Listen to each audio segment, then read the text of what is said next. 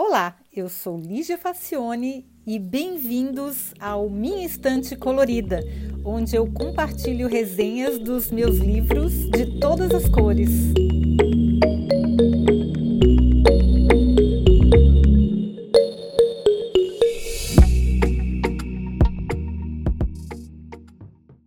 Olá, hoje a gente vai falar de um livro tão, mas tão interessante que eu vou até dar uma dica de algum um truque que eu uso, que é um truque bem particular meu, que pode ser útil para outras pessoas.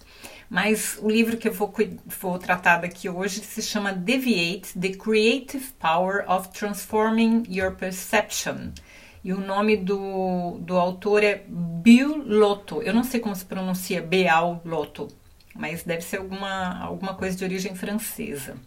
Numa tradução livre seria divergente ou alguma coisa assim, o poder criativo de transformar a sua percepção. Deviate é um pouco difícil de traduzir. Eu, eu não queria usar desviado, porque ia ficar muito esquisito.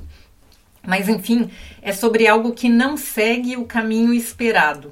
E eu achei engraçado porque eu fui pesquisar em português se existia esse livro, e existe uma tradução, e eles traduziram como golpe de vista.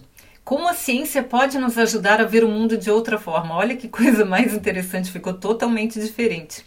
Mas enfim, é um livro muito bacana e a premissa do livro é relativamente simples. Se você conseguir entender como o seu cérebro funciona, pode alterar a sua percepção do mundo, ou seja, a maneira como você vê e interpreta as coisas. Isso afeta tudo, inclusive a forma como você cria novas ideias. Bom, o autor realmente se esforçou para usar os recursos gráficos e tipográficos para tornar a forma como parte relevante do conteúdo num livro totalmente preto e branco. Eu não sei como é que eles fizeram a, a versão em português, se eles usaram, continuaram usando os recursos gráficos, que são muito, mas muito interessantes mesmo. A, a tipografia e a diagramação desse livro é bem diferente. O resultado ficou muito interessante e eu não diria surpreendente, porque eu já conhecia a maioria dos exemplos e das técnicas utilizadas, porque eu já li muito livro de neurociência e muito livro sobre percepção visual, então não, não, não posso dizer que assim eu fiquei surpresa, mas é uma coleção bem bacana de exemplos. O Beolotto é um professor de neurociência em universidades de Londres e Nova York, e ele é fundador de um laboratório de pesquisa chamado Misfit, que, se, que, que a gente poderia traduzir como um desajuste, um não conformismo, ou deviate, né? E, que é o divergente, digamos assim, ou desviado. E parece ser um cérebro eternamente curioso e questionador. Dá muita vontade de conhecer o moço pessoalmente, inclusive ele tem uma palestra no TED bem famosa. Bom, o Loto explica que o nosso cérebro foi concebido para resolver incertezas com a maior rapidez possível, por uma questão de sobrevivência, o que a gente vê em todos os livros de neurociência, né? É, a gente sabe que o cérebro consome muita energia. No início, tem muitos autores que dizem que ele otimiza os recursos para é, economizar energia, mas na verdade não é só por isso, não. É porque ele tem que responder rápido. Então, porque é uma questão de sobrevivência ele processar as coisas rápido. Ele não pode ficar horas e horas pensando como é que ele vai ter, interpretar um animal que aparece na frente dele, porque senão morre. Então, uma coisa que a gente também já sabe é que a massa cinzenta não tem acesso direto ao mundo exterior. A gente só consegue acessar o mundo é, exterior recebendo sinais elétricos que os nossos sentidos nos mandam, porque os nossos sentidos são os nossos sensores.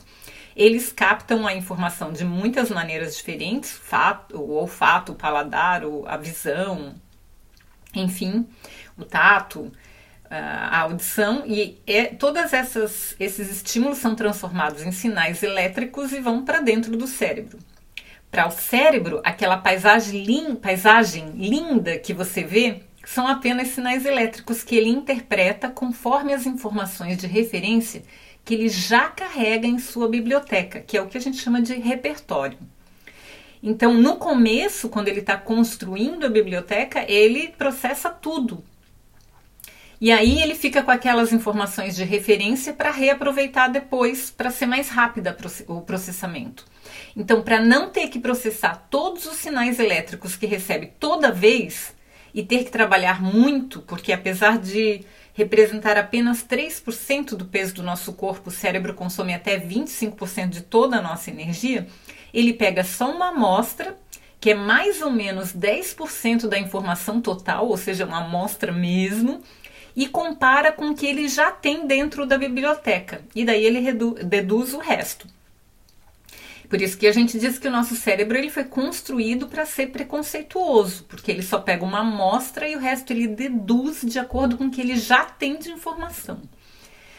E assim, a maneira como a gente percebe o mundo depende muito do que tem dentro da nossa personal biblioteca. E a maneira como a gente interpreta os sinais que o cérebro recebe depende de muitos fatores. E é uma coisa extremamente complexa.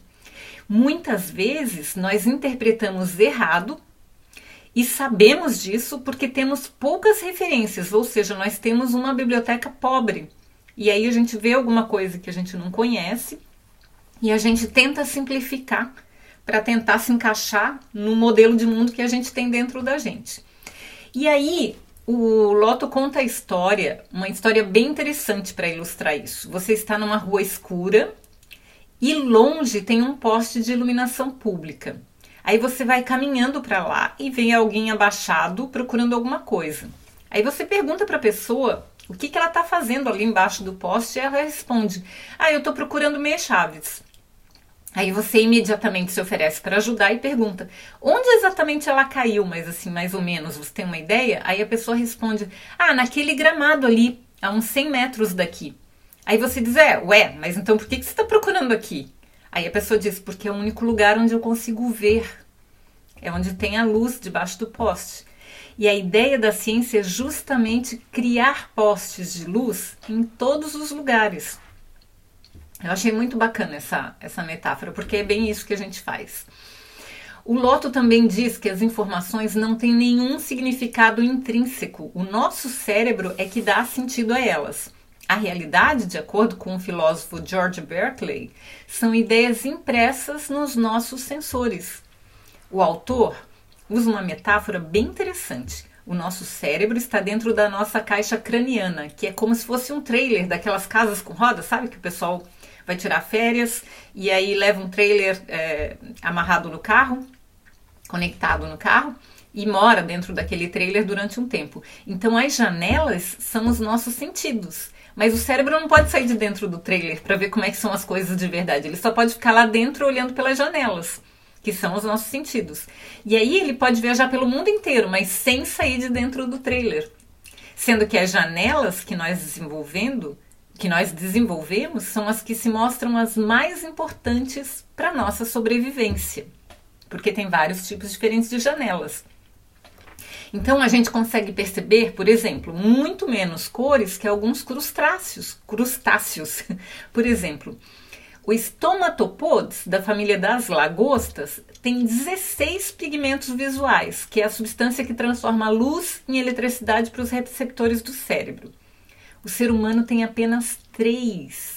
E olha só, essa lagosta tem 16. Ela enxerga muito mais cores do que a gente. A gente não consegue nem imaginar, né? Os pássaros conseguem ver a estrutura eletromagnética do céu de acordo com o ângulo do Sol. A evolução de cada ser vivo seleciona o desenvolvimento dos sentidos que são mais importantes para a sobrevivência. Assim, dá para ver como as janelinhas do nosso trailer são pequenas e limitadas, e por isso é tão fácil de enganar o nosso cérebro usando o que a gente chama de armadilhas perceptivas. Inclusive é, uma, é bastante é uma brincadeira, né? Que o nosso cérebro até se diverte com isso. A outra coisa interessante é como o cérebro constrói o significado para esses sinais elétricos que ele recebe. É tudo baseado em experiências passadas, ou seja, a maneira como recebemos e organizamos as nossas percepções no passado determina como vamos interpretar todas as informações que serão recebidas no futuro. Assim, quanto mais a gente interage com o mundo e com as outras pessoas, quanto mais a gente se força a fazer o exercício da interpretação, mais a nossa biblioteca vai ficando rica e mais temos materiais para interpretar o mundo. E a sobrevivência em ambientes diferentes, onde ainda a gente não tem material de base para interpretar, força o nosso cérebro a inovar, desenvolver novos caminhos e criar mais gavetinhas de informação. Porque eu sempre uso a metáfora, né? Que essa biblioteca que a gente tem dentro, essa que a gente chama de repertório, que são as informações que a gente reaproveita, cada vez que a gente cria, a gente aprende alguma coisa, a gente cria uma informação nova dentro do nosso no nosso repertório, eu digo que é como se a gente construísse uma gavetinha ou uma prateleirinha nova para guardar informação. Então, se você dá contexto complexo ao cérebro, ele é obrigado a adaptar e interpretar de maneira complexa. O nosso cérebro só trabalha de verdade quando ele identifica mudança, diferença ou contraste com o que ele já tem. Então, se a gente sempre é exposto a coisas parecidas, ele não constrói, ele não amplia o repertório, ele não aumenta a biblioteca, ele não constrói mais prateleirinhas. Ele precisa ser apresentado a mudança, diferença ou contraste com o que ele já tem para que ele possa crescer. Outra informação curiosa: o cérebro usa os princípios da estatística para interpretar os fatos. O que é mais frequente vai ser mais usado, e assim recursivamente. Por isso é que nós precisamos tanto quebrar esse ciclo de repetição apresentando a ele coisas que ele vai precisar trabalhar mais para interpretar. Assim fica fácil de entender por que, que as pessoas normalmente pessimistas são sempre cada vez mais pessimistas e as otimistas com o viés correspondente, cada vez mais otimistas, porque a gente vai retroalimentando a biblioteca que a gente já tem, as referências que a gente já tem. A cultura também tem um peso enorme em como nós vemos o mundo. A verdade é que a gente quase nunca olha para fora, só para dentro. A gente só consegue ver fora o que a gente já tem dentro. Então, já que todas as interpretações que a gente vê e que a gente faz vêm de dentro, como diz Lotto, e o cérebro não vê diferença entre o que é real e o que é inventado, por que, que a gente não pode inventar interpretações que nos facilitem a nossa vida? Voltando à premissa principal do livro, em que o autor defende que se a gente entender como o cérebro funciona, a gente também consegue mudar o futuro do nosso passado. Como ele diz, que é como é, é mudando os significados das informações que estamos tendo no presente e forçando, forçando a mudança estatística de interpretação. Ou seja, eu forço que a informação seja interpretada de, alguma, de uma determinada maneira, e eu sempre forço, então estatisticamente isso vai reforçando, e aí tudo que eu vou ver no futuro depende dessa referência que eu estou construindo agora. Então por isso que ele diz que a gente muda o futuro do nosso passado, porque a gente revê e reinterpreta até as coisas que a gente já viveu. Então ele dá muitos exemplos de estudos científicos no livro em que puderam ser constatadas mudanças físicas nos cérebros pesquisados. Olha que interessante. E aqui, agora, eu sou uma pessoa extremamente que prezo a minha privacidade, eu não costumo é, abrir a minha intimidade assim, mas eu vou dar um exemplo pessoal que eu penso que se encaixa muito no que ele está falando. É claro que isso não é uma lição para ninguém, nenhum conselho, nenhum estudo. É só uma experiência pessoal que eu vou compartilhar e que talvez possa ajudar a esclarecer, ou possa ajudar alguém a reconstruir e a reinterpretar suas referências aí dentro da cabeça. Então, sempre desde que eu me conheço por gente, eu devoro livros, eu adoro. Então, durante as crises normais da minha adolescência, era uma maneira de fugir do mundo. Eu viajava, conhecia as pessoas, aprendia coisas, entendia algumas ideias, tudo sem sair de casa, só folheando papel. E eu também gostava muito de assistir televisão quando eu era pequena. É, eu assisti Mulher Biônica, Poderosa Isis, Mulher Maravilha, Dini é Gênio, As Panteras, O Trovão Azul, que era uma mulher que pilotava um helicóptero com esse nome. Então eu tinha muitas referências de mulheres com vidas muito interessantes e eu queria ser como elas, eu não queria ter uma vida chata, convencional, muito conservadora. Eu queria ter uma vida diferente como essas mulheres que eram as minhas referências. E também tinha, tinha os livros do Sidney Sheldon, que eu gostava muito de ler, porque as heroínas eram sempre muito inteligentes muito criativas e elas conseguiam sair de situações de uma maneira muito inovadora, assim. Claro que algumas não tinham muitos escrúpulos, mas elas eram muito criativas e eram muito inteligentes. E eram muito independentes. Então são mulheres que eu usei como referências para mim. Isso moldou as minhas estatísticas para o resto da minha vida, pois eu sempre me senti como sendo uma delas, porque como eu gostava de ler, eu entrava nas histórias e me sentia como se eu fosse uma delas.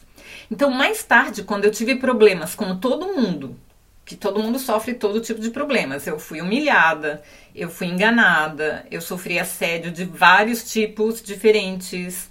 É, eu me senti deprimida, eu fiquei triste, eu, eu tive situações onde eu não tinha mais dinheiro, não tinha mais perspectiva, eu tive situações onde eu achei que eu ia perder tudo que eu tinha conseguido. Eu tive situações muito, muito complicadas, como a maioria das pessoas teve, e principalmente num curso de engenharia. Não só, assim, de, eu, eu me formei em engenharia faz 30 anos. Então, se o mundo hoje é machista, naquela época era muito mais. E eu enfrentava preconceito não só dos professores e dos meus colegas, mas do povo em geral, inclusive familiares. Porque as pessoas tinham muita dificuldade em aceitar que uma moça de família era a única mulher numa turma de 49 homens. Eram 50 pessoas, 49 anos, 49 homens e eu. Então, é, era muito difícil, eu enfrentei muitas dificuldades. Então eu sempre imaginei que estava num filme e que essa era a parte que a protagonista tinha que enfrentar os vilões. E mas logo viria um outro capítulo da história onde ela teria alguma ideia bacana que e resolveria tudo. Ou ia aparecer alguma oportunidade que ela ia aproveitar para sair das dificuldades. Então eu tinha consciência de que essa era a minha história, que eu era a protagonista e que era só um capítulo da história que ia passar, que ia acontecer alguma outra coisa que ia mudar essa situação. Então, nas situações mais difíceis, eu sempre me enxerguei dentro de um filme, ou de uma história, ou de um romance. Com tudo, né? Isso aumentou muito a minha resiliência e praticamente eu saí incólume do curso de engenharia, pronta para enfrentar os dragões do mercado de trabalho que não eram menores. Eu sofri muita dificuldade do mercado de trabalho é, com colegas, com clientes, com todo tipo de dificuldade que se possa imaginar, porque é uma mulher na área técnica, né? E eu, claro, eu tenho consciência de que as minhas dificuldades não são nem de perto tão complicadas e tão difíceis como muita gente por aí que está em outra situação. Mas todo mundo, como diz o Milor Fernandes, abrindo os braços, cada um é sua própria cruz. Então, cada um tem os seus altos e baixos, e os baixos são importantes para a gente valorizar os altos. E ainda hoje, depois que me mudei para a Alemanha, morando num lugar com uma cultura tão diferente, cuja língua eu estou longe de dominar totalmente, a fantasia da heroína ainda ajuda muito. Porque eu vejo que muitas pessoas reclamam muito do, das pessoas, dos dias feios, dos invernos escuros e frios. E para mim não existe dia feio, existe direção de fotografia ruim. Em qualquer situação, eu sempre imagino que eu estou num filme ou num livro. Eu sou a protagonista, a diretora, a figurinista, porque eu adoro moda, roupa para mim é importante. Eu sou a diretora de arte, eu sou a corroteirista, porque eu não decido tudo, mas eu posso dar os meus pitacos na história. E eu também faço a trilha sonora. Então, eu tô dentro de um filme e para mim, eu, eu tento fazer com que aquela cena ou que aquela parte da história seja a mais bonita possível, que seja uma coisa que eu me orgulhe de ter participado. Então eu sempre estou dentro de um filme, eu sempre estou procurando ângulos mais eh, esteticamente interessantes, eu sempre estou procurando um ângulo na história que seja mais interessante, e isso moldou muito as minhas estatísticas, moldou a minha maneira de ver o mundo e moldou também a minha maneira de enfrentar as dificuldades que aparecem. Então, assim, capriche na trilha sonora, capriche na direção de arte, pensa que você está dentro de uma história, que essa história vai mudar, que vai ter um, no próximo capítulo alguma coisa vai ser diferente. E eu sugiro que você experimente, porque tudo, tudo na sua vida passa a ficar mais interessante. Bom, enfim, provavelmente pode ser que isso não sirva para mais ninguém, mas esse desvio de percepção que o autor fala tem me ajudado muito, não apenas a sobreviver, mas também a ter mais ideias, a me adaptar melhor e a, e a aproveitar mais a vida. Minha vida fica, a vida fica muito mais interessante quando você imagina que você é a protagonista dela e que você pode fazer direção de arte, que você pode mexer um pouco no roteiro e que você pode fazer as coisas acontecerem de uma maneira que te agradem mais, mesmo que seja a parte da tragédia, mesmo que seja a parte mais difícil.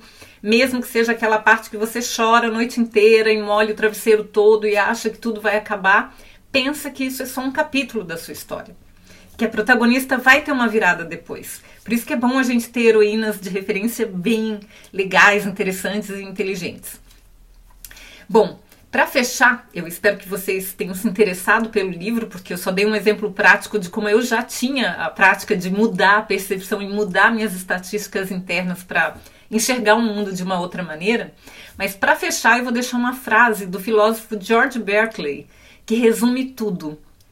Existir é perceber. E para mim isso fala tudo mesmo. Existir é perceber. É um resumo bem bom disso. Bom, eu espero que vocês tenham gostado do, do da resenha. Agora a gente tem um site só para as resenhas e para os podcasts que se chama minhaestantecolorida.com. E, mas vai continuar em todos os, os agregadores de podcasts, é, vou continuar no Spotify, em todos os outros, mas é só porque tem mais um canal que está classificado por assuntos e por temas. E mais, é, vai ter o link do livro em português para você não ter que pesquisar, já está lá no, no, no site o link para o livro em português na Amazon. Tá certo, gente? Então eu espero que vocês tenham gostado. O link para a resenha escrita também está na descrição do episódio e até a próxima. Tchau!